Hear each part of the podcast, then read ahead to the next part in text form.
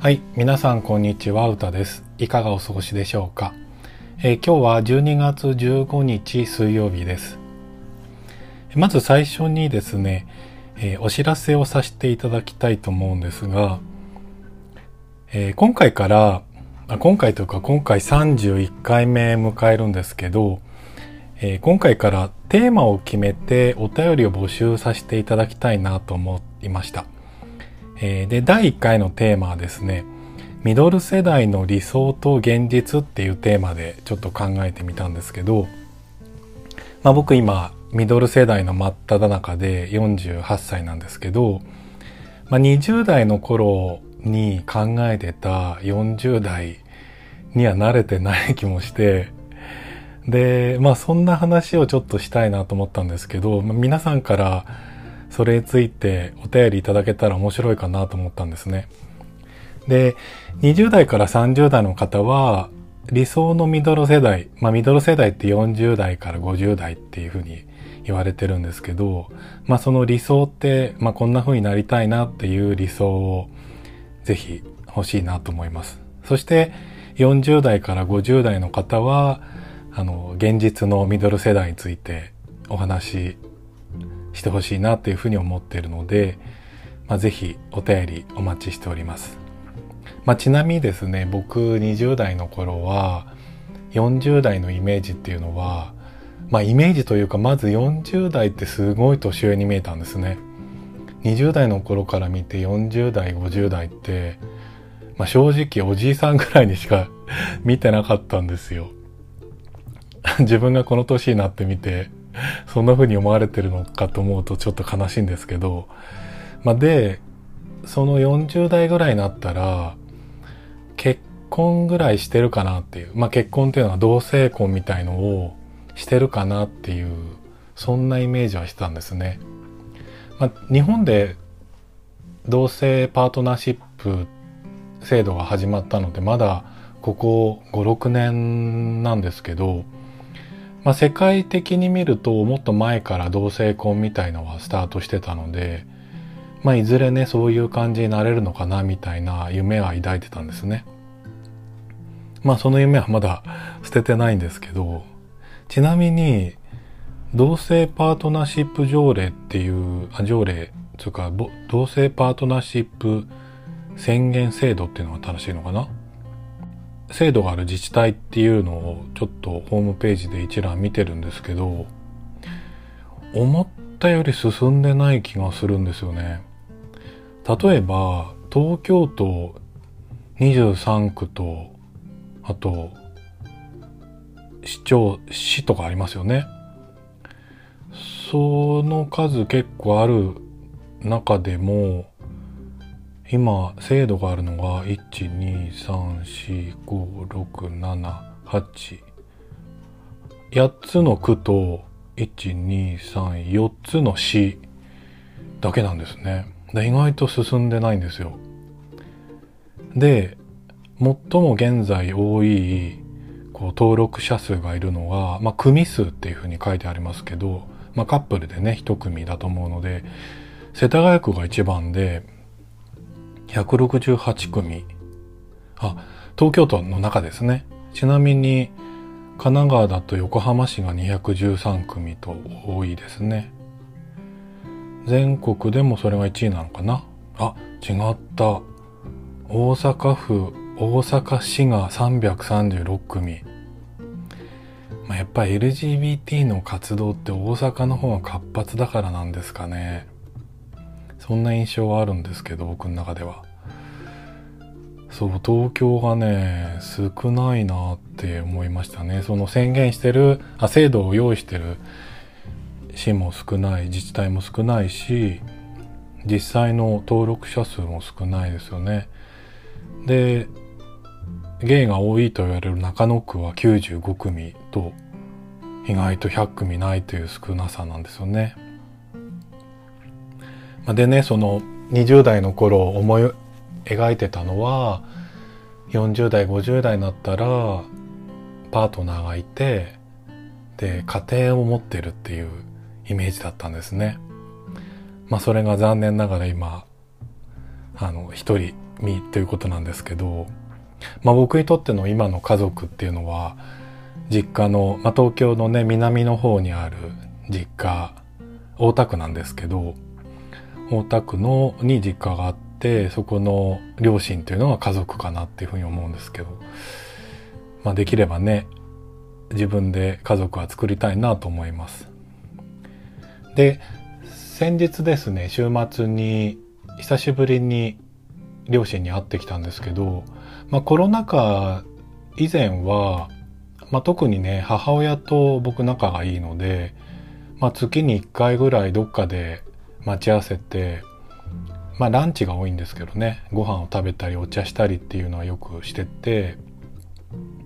でコロナ禍になったらやっぱり外に出すのはちょっと良くないからと思って控えてて。で実家に自分が行くっていうのもまあやっぱり感染者が増えてきたら両親が少し怖がってるので控えてはいたんですね。で先日の日曜日に久しぶりに何ヶ月ぶりかなかに行ってきたんですけどまあ2人ともねワクチン持ってあのとても元気に過ごしててで2人ともねもうすぐ80歳を迎えるんですね。で80の割にはまあ父親は意外とこう手術したりとか病気になったりとかっていうのはあるので病院にお医者さんにかかるっていうのは割と頻繁にあるんですけどまあとはいえ根がすごい健康というか手術したらすっかり完治して元気になるみたいな感じなんですね。で母親は大きな病気これまで全然してなくて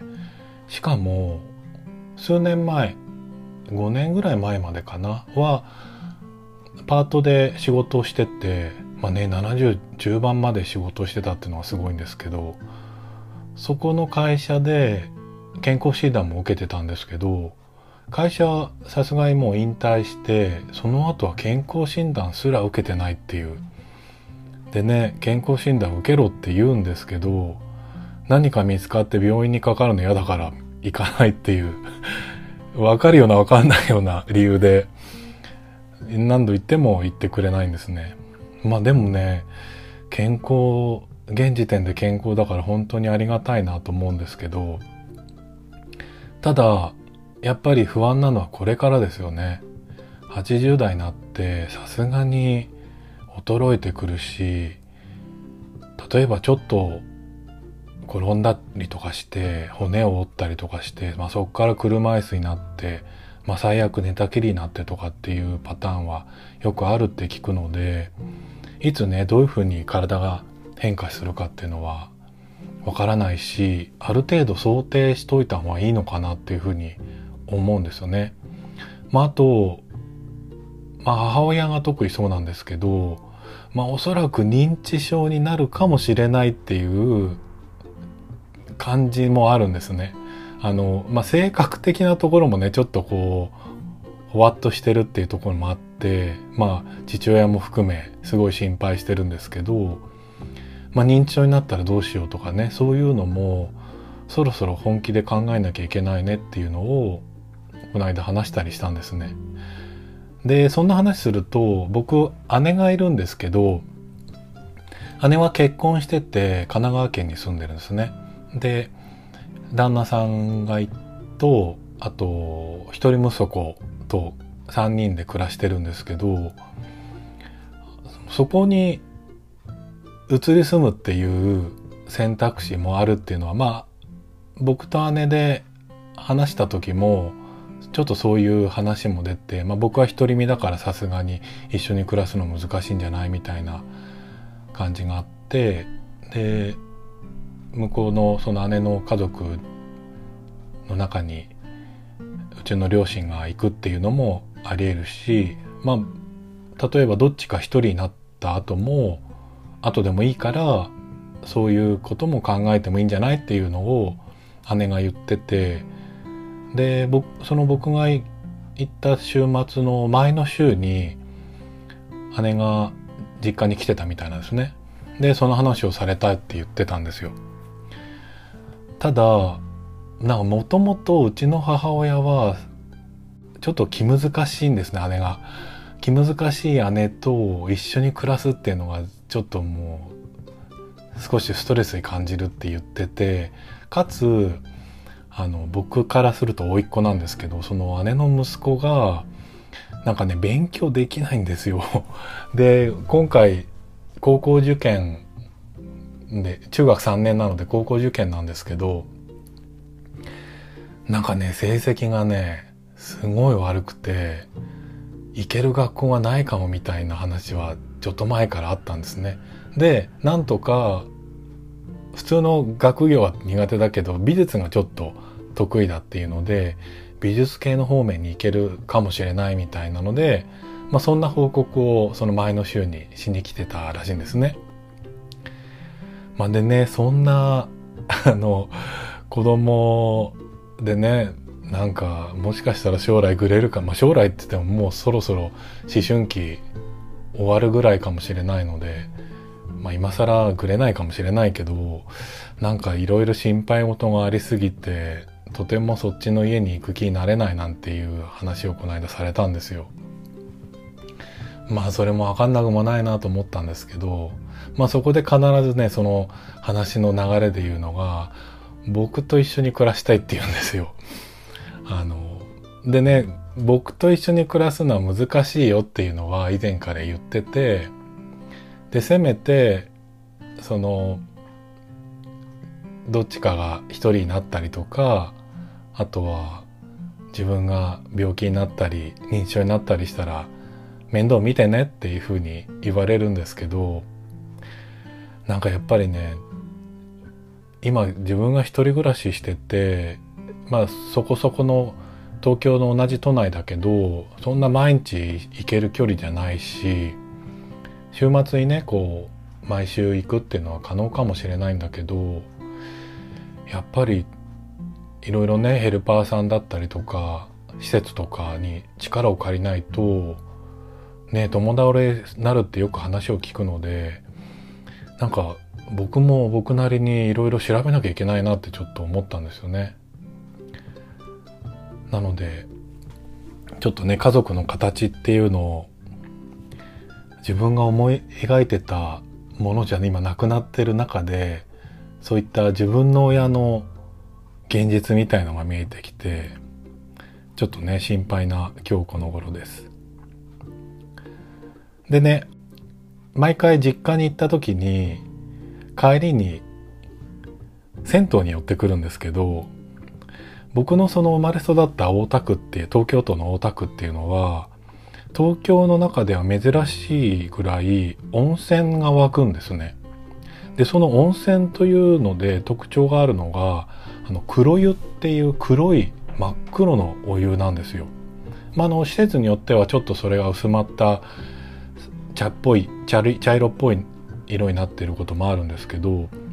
僕はね大好きな銭湯が蒲田にあるユーシティ蒲田っていう、まあ、黒湯の温泉ユーシティ蒲田っていうとこなんですけどここね真っ黒なんですよ。でその真っ黒でなんかちょっとねとろみがあるのかな？なんかすごい気持ちよくてよく行くんですよね。でこの間の日曜日も実家で夜ご飯食べてまあね早めの夕方の夜ご飯だったので食べた後に銭湯に寄って帰ってきたんですよね。でここねその黒湯だけじゃなくてサウナもとても良くて、まあ、以前僕がサウサウナ大好きで静岡の聖地のサウナ敷地行ってきたってお話もしたことあるんですけどここ銭湯の中では僕は結構好きなサウナの部類かなっていう割とね厚めの鑑識サウナでそんなにね広くはないんですよね。コンパクトではあるんですけどでそこから出たところのに水風呂があってその水風呂もねもうヒヤッっていうこうキュッと体が締まるぐらいのちょっと温度ね何度だったかな忘れちゃったんですけど気持ちいいんですよ。でその黒湯というのが半露天みたいな感じで一応外みたいな感じのであの壁と屋根もあるのかな。ででもねあの上の方が結構空いてて外気がすごい入るとこなんですよ。なのでサウナ入ってまあやや外気浴があるような環境に行けるのでそのサウナの理想的なローテーションですよね。サウナ入って水風呂入って外気浴っていうそのローテーションができるので僕はねすごい気に入ってんですよね。蒲田から歩いて5分ぐらいのところにあるので5分もかかんないかな。とても駅近の銭湯ってあんまりないと思うんですけど、まあ、なかなかね違うところに住んでる方が東京遊びに来て 蒲田に行くことって そうそうないと思うんですけど、まあ、例えば手芸が好きな方は、まあ、湯沢屋っていう有名な手芸専門の大きな店舗が、まあ、か確かね蒲田発祥なのでそういう人はね蒲田行くかもしれないのでその時は是非寄ってみてください。でねあの12月中旬になってきましてだんだんクリスマスが近づいてきたんですけど、まあ、今年はねクリぼっちなクリスマスになるんですけど、まあ、この時期嫌っていうほど耳にするのがマライア・キャリーのあのクリスマスの歌だと思うんですね。もう早速僕もあちこちで耳にするなと思ってたんですけどクリスマスの曲「All I Want for Christmas is You」っていうんですかねで僕このマライア・ケリーすごい好きで CD を買うずっと買ってきてるアーティストなんですね。まあ最近ね活動が少なくなってきたのであれですけどでクリスマスソングというとマライア・キャリーが登場する前ってワムのラストクリスマスがクリスマスソングとしてはまあ洋楽のねクリスマスソングとしては有名で本当どころでもワムの曲が流れてたと思うんですよ。で僕子供の時に最初に一番最初に買った洋楽がワムのデビューアルバムだったんですね。まあ結構アイドル的な扱いデビュー当時はねアイドル的な扱いだったので CM もいっぱい出てたし知る機会もあったんですけど、まあ、友達のお兄ちゃんがワムを紹介してくれてでなんかすごいねやっぱりインパクトがあったんですよね。まあやっぱりね、まあ、そのワムの一人のジョージ・マイケルはゲイなんですけどまあもう亡くなっちゃったんですけどゲイだったんですけどまあそのねちょっとゲイの要素みたいのを無意識に感じてたのかもしれないですよねだからすごいね引き込まれるものがあってで曲もねすごい良かったので好きになって、まあ、その流れでそのラストクリスマス割とね初期の曲なんですよね。でその後はもうほんと毎年流れるみたいな感じだったと思うんですよね。でマライア・キャリーが登場して、まあ、マライア・キャリーのねまた初期ですよね割と初期の段階でこのクリスマスソングが発売されて、まあ、世界中でヒットして、まあ、日本でもね確かあの29歳のクリスマスってドラマでしたっけ？確か。それの主題歌としてそれでも人気のきっかけになったのかなと思うんですよね。でマライア・キャリーをちょっと聞き返したいなと思って今まで出たアルバムをチェックしたんですね。自分が全部持ってるので振り返って全部聞き直そうかななんて思ったんですよ。そしたら、なんかね、1枚なかったんですよ。で、そのなかったのが、レインボーっていうアルバムなんですけど、マライア・キャリーはね、15枚出てんですね。1990年にデビューして、で、さっき言ったメリークリスマスあのクリスマスソングが入ってる「メリークリスマス」は1994年ですね。で「レインボー」っていうのはね1999年なんですけどこれがねなくてね絶対買ってるはずなんだけどまあ誰かに貸したのか、まあ、どっかに全然 CD とは違うところに紛れてるのかなと思ったんですけど、一応一通り探してもなかったので、あの、アマゾンで中古のやつをね、まあ、状態が良さそうなやつを買って届けてもらいました。でね、それを、この過去のアルバム、え、もしかして買えな、買い漏れてんのあったりすんのかななんていうのをチェックしてみたら、まあ普通のスタジオ録音のアルバムで漏れてんのはなかったんですけど、去年、アルバムというか、あの、CD が1枚出てたんですよね。僕全然知らなくて、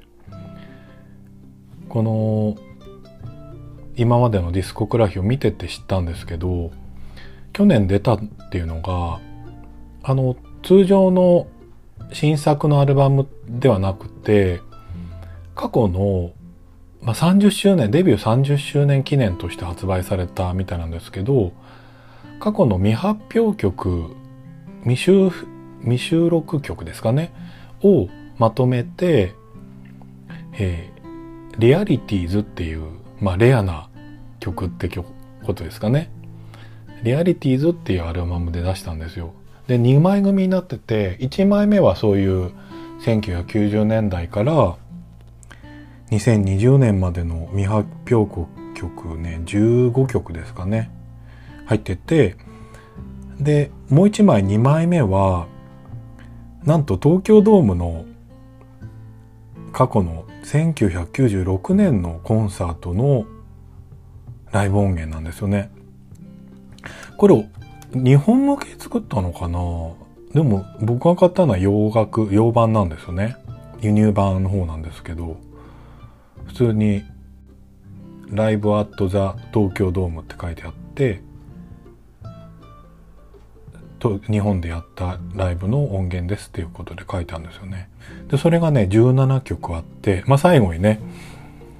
All I Want for Christmas with You が入ってんですよ。でね、この1996年ってもう本当にノリに乗ってる頃だったと思うんですよ。マライア・キャリーってちょっと途中少し低迷するんですね。まあ最近もね、あんまりアルバム出してもそんな売れてないんですけど、まあ声もね、やっぱりちょっとやっぱり出なくなってきてるなっていうとこがあるんですけど、デビューしてずっとこう売れてって、で、まあ、さっきのね、レインボーぐらいからちょっと怪しくなってきて、その後のグリッターっていうね、映画の、映画に出るんですよ、主演として。まあ、それのサントラとか、あとその次のチャームブレスレットっていうアルバムとかは、まあ、んまり売れなかった感じがあるんですよね。で、その後、ミミっていうアルバム、まあ、ミミってマライアの相性なんですけど、それのアルバムで、まあ、大復活というか、まあ、最も売れたアルバムになったのかな。ちょっと、アルバムの売れた枚数みたいのは調べてないんですけど、まあなんかね、一番売れた感じはありますよね。復活してさらに大ヒットみたいな感じだったんですね。で、これをね、やっぱり聞き直したら、やっぱね、完成度高いなっていうふうに思いましたね。で、さっきの東京ドームの頃って1996年で、で、その生で歌ってる声が収録されてんですけど、まあ、かなりね、生歌ですごい完成度は高いんですよ。まあ、めっちゃうまいなと思って。で、だんだんね、最近声が出なくなってきてるので、まあ最近のライブではね、もしかしたら生歌って少ないのかもしれないんですけど、まあでもこのミミって2005年にまた大復活したっていうところっていうのが、まさすが世界で売れてるアーティストだなっていう感じでしたね。で、このね、マライアって僕あのずっとこうデビュー当時から好きなんですけど、まあなんかディーバって感じするじゃないですか。で、僕の中でディーバはもう一人、ホイットニー・ヒューストンなんですね。で、ホイットニー・ヒューストンとマライアってなんとなくこう比較される2人だったと思うんですよ。で何年だったかな？2人がデュエットしたんですね。まあ、その時やっぱり相当ニュースになってあの2人がなんと共演っていうニュースでまあなんかねもう歌唱力の対決みたいな印象は僕の中であったんですよね。まあ、で残念ながらねホイットニーは数年前に亡くなってしまいましたけど、まあ、その共演したこともきっかけになったのかもともとねこうライバル視されてたっていうのもあるのか、まあ、マライアにとってはねホイットニーの存在って特別だったみたいで、まあ、亡くなった後ねすごい相当落ち込んだっていうのがねちょっと記事を見てたらありましたね。まあ、でねマライアの曲もし持ってる人がいたらね是非聞き返してもらえたらなっていうふうに思います。はい。では、えー、今日はこの辺にしたいなと思います。え冒頭に紹介させていただいたんですけど、まあ、今回からテーマを決めてお便りを募集したいと思っております。で、第1回のテーマは、ミドル世代の理想と現実ということで、20代から30代の方は理想のミドル世代、まあ、これからこんなミドル世代になりたいなっていうのを、えー、ぜひ教えてもらいたいなっていうのと、そして40代、50代、まさにミドル世代の方は、現実のミドル世代、まあこんなはずじゃなかったっていう僕の、あの、感じでもいいですし、まあ理想のミドル世代過ごしてますよっていう方が、でもいいので、お便りお願いいたします。で、これあの、いくつか集まってからいただいたお便りを紹介させていただきたいと思いますので、まあ、特に期限とかは決めるつもりはないんですけど、まあ大体1ヶ月ぐらいで集まるといいなって期待しております。ぜひお便りください。はい。ではまた次回お会いしましょう。さようなら。